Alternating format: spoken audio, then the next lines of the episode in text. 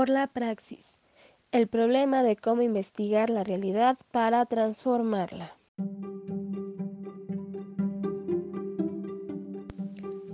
Como investigadores y sujetos dentro de la ciencia, tenemos el beneficio y la responsabilidad de enfrentarnos al dilema de cómo debemos investigar la realidad para lograr una transformación social.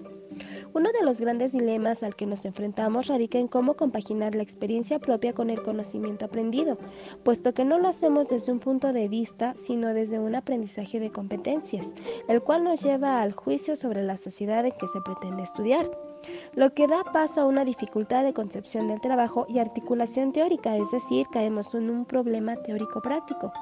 Dentro del campo de investigación se hace uso de algunas herramientas que son empleadas, si bien con el conocimiento previo, también se vale de la experiencia de la vida. Por ello es importante elegir una investigación que se acorde con la visión de la responsabilidad social en la que el investigador se va a involucrar. Entre 1970 y 1974 se llevó a cabo una investigación-acción con las siguientes características. Se pretendía comprender la situación histórica y social de grupos obreros, campesinos e indígenas colombianos que se encontraban sujetos al impacto de la expansión capitalista. Se realizaron sondeos en cinco regiones rurales y costaneras, además de dos ciudades de la nación de Colombia sobre la vinculación histórico-social a la práctica de organizaciones locales y nacionales conscientes dentro del contexto de la lucha de clases en el país. Este sondeo incluía profesionales o intelectuales que estaban comprometidos en la línea de, de estudio-acción. Se realizó independiente de cualquier partido político y se trató de responder al compromiso de los científicos colombianos ante la realidad del cambio social. A pesar de los errores y fracasos en este estudio, son dignos de analizarse. Dentro de este trabajo podemos encontrar algunos problemas como el problema de la relación entre el pensar y el ser y esta situación se puede resolver siendo objetivos ante el objeto que se va a investigar. El problema de la formación y reducción del conocimiento, esta solución se puede plantear en lo que se es conocido y lo que aún no se conoce. También nos encontramos con el problema de la relación entre el pensar y el actuar y se resuelve en la práctica, cuando se reflexiona sobre la actividad conveniente que se va a realizar y también debe ser real. El problema de la relación entre forma y contenido. La, práctica viene de la mano con la teoría, así como el sujeto con el objeto.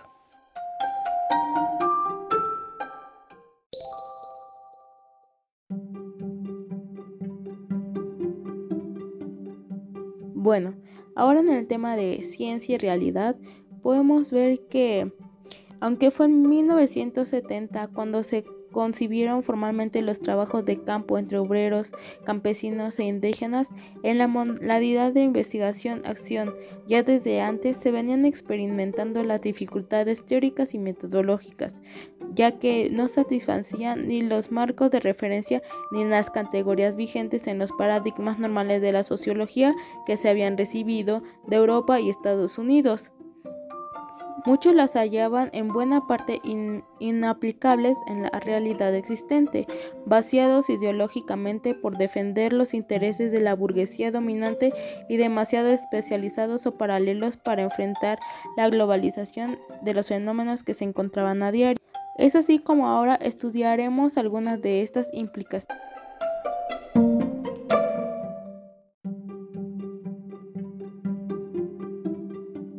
instancia tenemos la causalidad. Pues toda esta problemática de la causalidad fue llevando a cuestionar la orientación del trabajo regional y las herramientas analíticas disponibles. Hasta ahí se había procedido de manera rutinaria. La experiencia fue indicando que la validación de los efectos del trabajo solo podía hacerse de manera definitiva mediante el criterio de la acción concreta.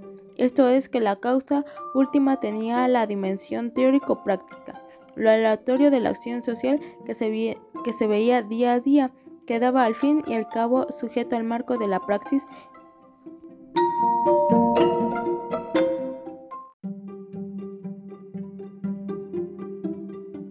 Como segundo punto tenemos sobre la constatación del conocimiento. Un primer aspecto fue la del observador experimental a diferencia del observador naturista. Se sabe que en las disciplinas sociales el observador forma parte del universo por observar.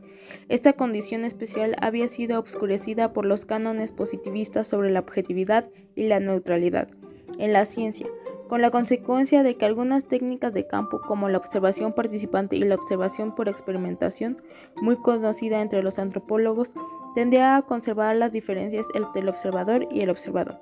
Además, darles técnicas neutrales dejan a, a las comunidades estudiadas como víctimas de la explotación científica.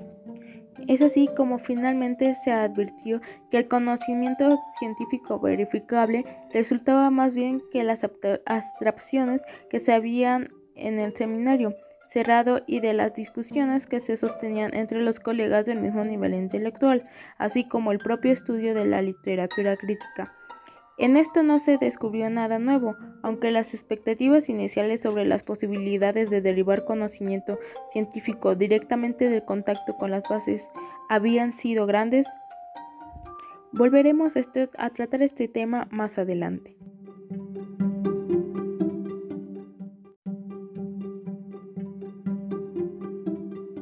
Como tercer punto tenemos sobre el empirismo. La práctica permitió constatar también que el investigador consecuente puede ser al mismo tiempo sujeto y objeto de su propia investigación y experimentar directamente el efecto de sus trabajos, pero tiene que enfatizar uno u otro papel dentro del proceso en una secuencia de ritmos en el tiempo y el espacio que incluyen acercarse a distanciarse de las bases acción y reflexión por turnos. Este esfuerzo de participación en el estudio puede denominarse empírico en el buen sentido, esto es, busca ajustar herramientas analíticas a las necesidades reales de las bases y no a los de los investigadores.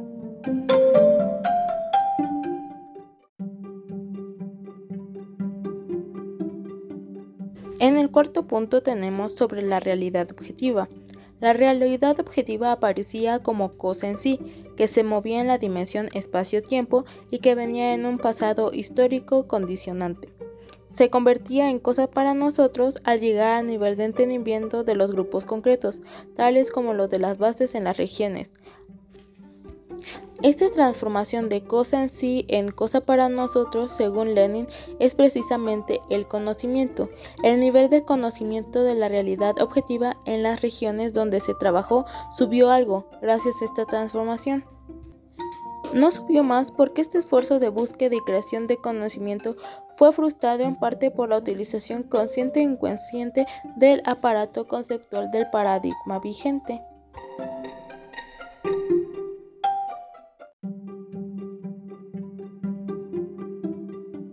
Ahora pasamos a sobre los conceptos. Con frecuencia tendemos a absolutizar las leyes y los conceptos y a convertir las definiciones en dogmas. Esto es hacer de la teoría un fetiche, como objeto de culto y supersticioso y excesivo. Esta mala situación teórica se empeoró por el efecto obsesivo de los eslogans y las doctrinas prefabricadas con su propio juego de leyes, conceptos y definiciones absolutas, que, se, que como fetiche saltaban también en los movimientos populares y políticos en las regiones estudiadas. Pero no estamos constatando aquí nada nuevo. En efecto, los conceptos, las definiciones y las leyes, aunque necesarios para ligar la realidad observada a la articulación intelectual, es decir, para fundamentar la representación de la realidad, tienen un valor limitado y circunscrito a conceptos determinados para explicar eventos y procesos, decía Rickert. De los conceptos no podemos recoger y sacar más que lo que hemos puesto en ellos, y en ellos no podemos hacer otra cosa que echar puentes en el río caudaloso de la realidad, por diminutos que sean los ojos de estos puentes. Es así como la forma de trabajar dialécticamente puede evitar que las categorías nuevas se vayan acomodando a formar leyes de pensamiento, lo cual es indispensable en la creación de nuevos paradigmas.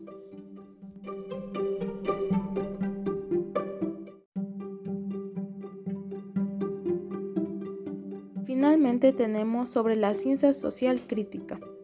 En este limitado esfuerzo por adquirir conocimiento válido y útil a la vez, surgió finalmente otro factor que no era nuevo, sino reiterativo, la dimensión del hecho, como proceso histórico que la realidad es un complejo de procesos.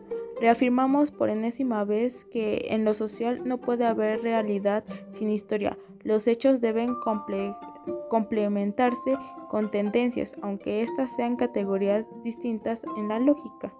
Como era de esperarse, las tendencias o procesos parecían simplemente como actos sucesivos válidos para contextos inmediatos, que podían eslabonarse unos a otros para dar dirección a un cambio y sintiendo transformación social de mayor alcance. La adición definitiva de la historia en este esquema para comprender la realidad objetiva terminó en romper el paradigma normal y la vigencia de la sociología positivista y académica. En esta nueva ciencia social del pueblo y para el pueblo trabajador había necesidad de integrar diferentes disciplinas. No era con la sociología sola, ni esta como fundamento general. Las otras disciplinas en este plano podían integrar la sociología a la historia eran de la economía, la geografía, la psicología, la antropología, etc. Sin embargo, no se logró en un primer momento por los limitados grupos comprometidos aún a estos experimentos. Articular coherentemente el paradigma interno de la ciencia social crítica, pero pudieron barruntar aproximadamente por dónde podían andar el nuevo esfuerzo investigativo regional, basándose en experiencias e informaciones anteriores pertenecientes de Colombia y otros países.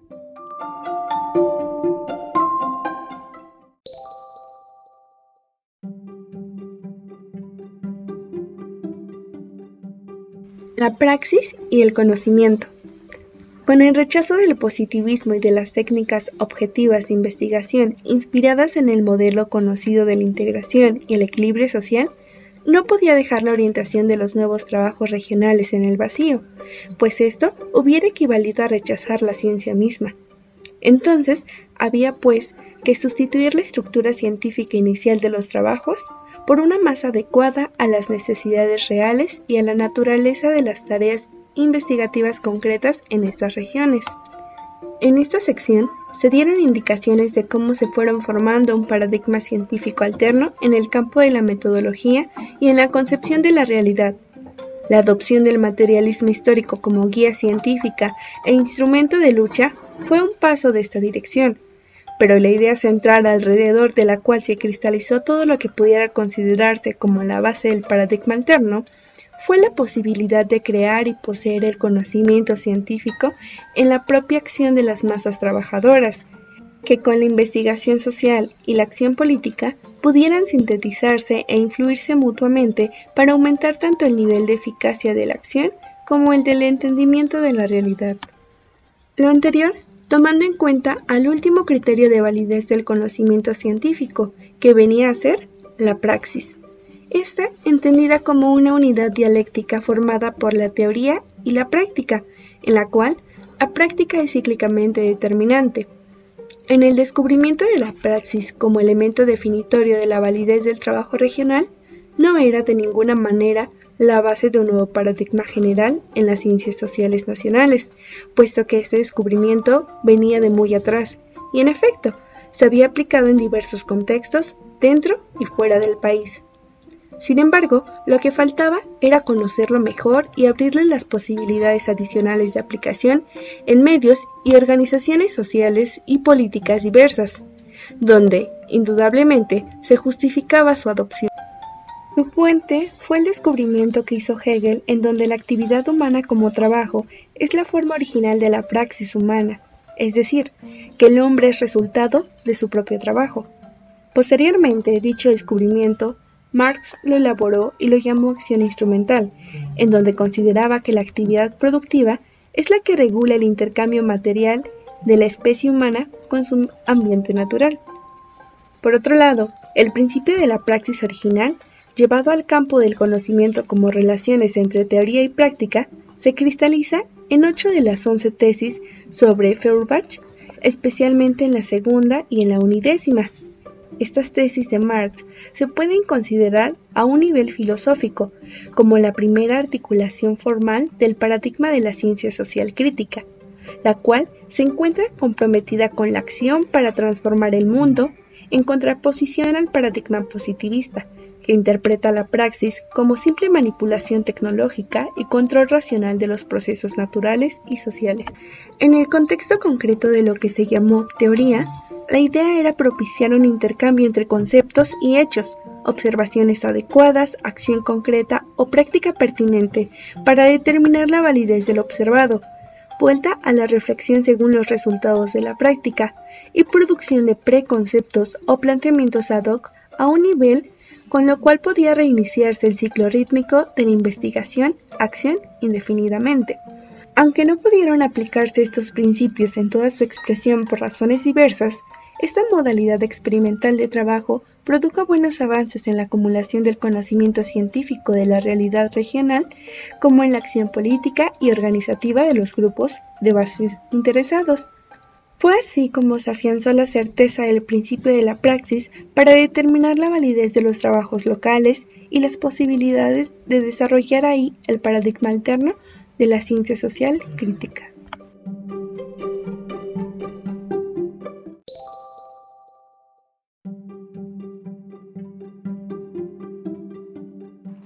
Saber popular y acción política. En este apartado se habla de que la problemática de la investigación-acción lleva necesariamente a calificar relaciones entre los investigadores y las bases populares o sus organismos con los cuales se desarrolla la labor política. Este es un aspecto fundamental del método de investigación, porque como queda dicho, el propósito de este es producir conocimiento que tenga relevancia para la práctica social y política.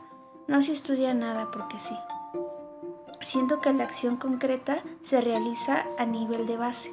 Es necesario entender las formas como aquellas que nutren la investigación y los mecanismos mediante los cuales el estudio a su vez perfecciona y profundiza el contacto con la base.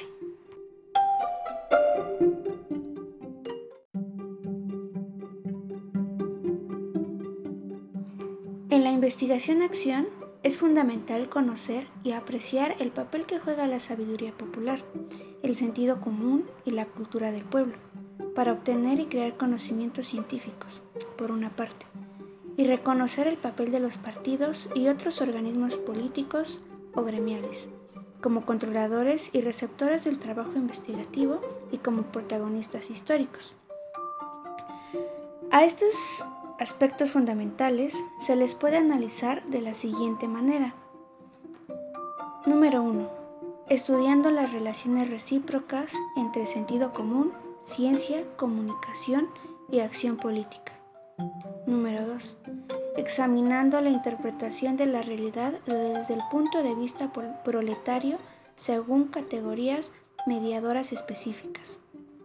Y número 3 estudiando cómo se combina sujeto y objeto en la práctica de la investigación, reconociendo las consecuencias políticas de esta combinación.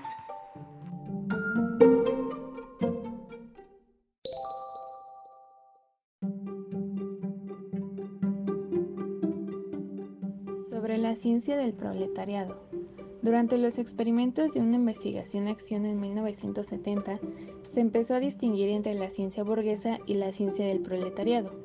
La burguesía es un dominio que desde finales del siglo XVIII se ha combinado con el triunfo de los movimientos políticos liberales, lo cual enseñó que la realidad y el mundo vienen condicionados por procesos impulsados por intereses de clase. La burguesía hizo su revolución y fue posible configurar una contrasociedad que es el proletariado que como clase también puede desarrollar e imponer su propio sistema para la interpretación de la realidad, con la cual se pueden entender las contradicciones del capitalismo, y que a su vez es una concepción del materialismo histórico, como filosofía de la historia que permite combinar el conocimiento con la acción, y que el mismo materialismo es la acción. En la actualidad, al proletariado le toca adelantar una lucha en la cual coinciden la teoría y la práctica. El proletariado es un actor de la historia y de los proletarios objetivos que estableció un contacto muy íntimo. De ellos se quiso conocer y respetar su sabiduría popular y sentido común, con el fin de ver si de ello podría resultar su propia ciencia. pero al ser una interpretación campesina y obrera, era muy distinta de la burguesa, y a pesar de ello los escritos hechos por los campesinos tuvieron un efecto positivo en la politización y creación de conciencia proletaria, llamándole la ciencia popular en 1972. La definición de esta ciencia era en contraposición a la burguesa, para inyectar su propia definición intelectual en el contexto de la realidad, y se llegó a proponer y a aplicar pautas cooperativas de investigación con los grupos proletariados del campo, en que estos tomaron un papel activo. Como el materialismo histórico era patrimonio casi exclusivo de los investigadores activos e intelectuales comprometidos, estos tuvieron que compartirlo y difundirlo en la base como ideología, lo cual llevó a adoptar como categorías mediadoras específicas, las que de manera clásica se exponen como postulados generales del marxismo. En esta forma, se cayó en la más grande forma histórica del dogmatismo, que es la mímesis.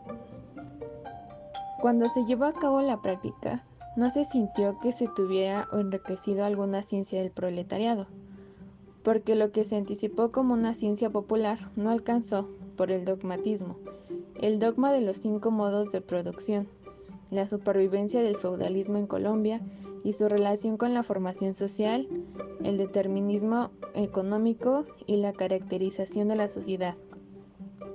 Un resultado como pudo haber sido previsto al ver y entender la realidad concreta del presente y así construir conscientemente su propia historia.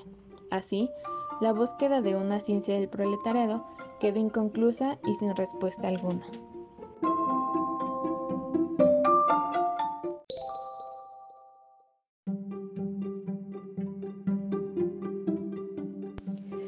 sobre el sujeto y el objeto del conocimiento.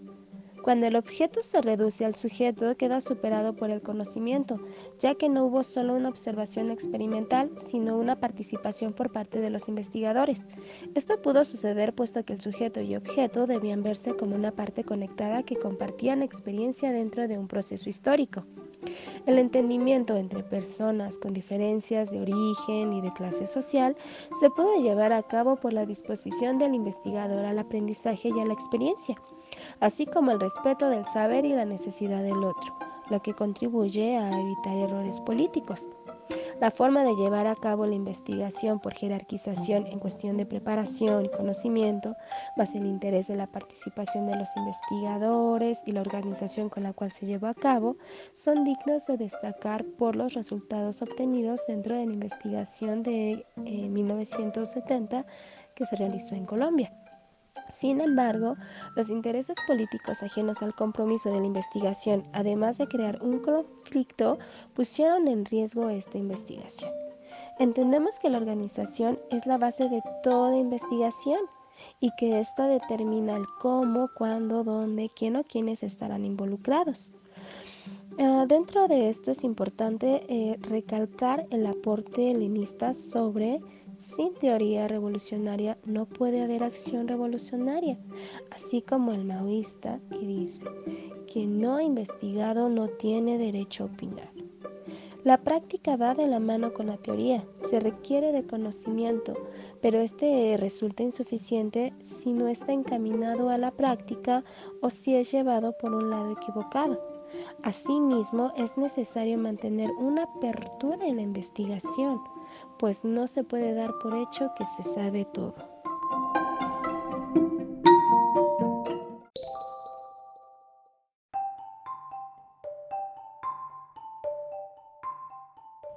Durante muchos años se han dado en la sociología distintos debates sobre la función principal de la misma y sus métodos de investigación.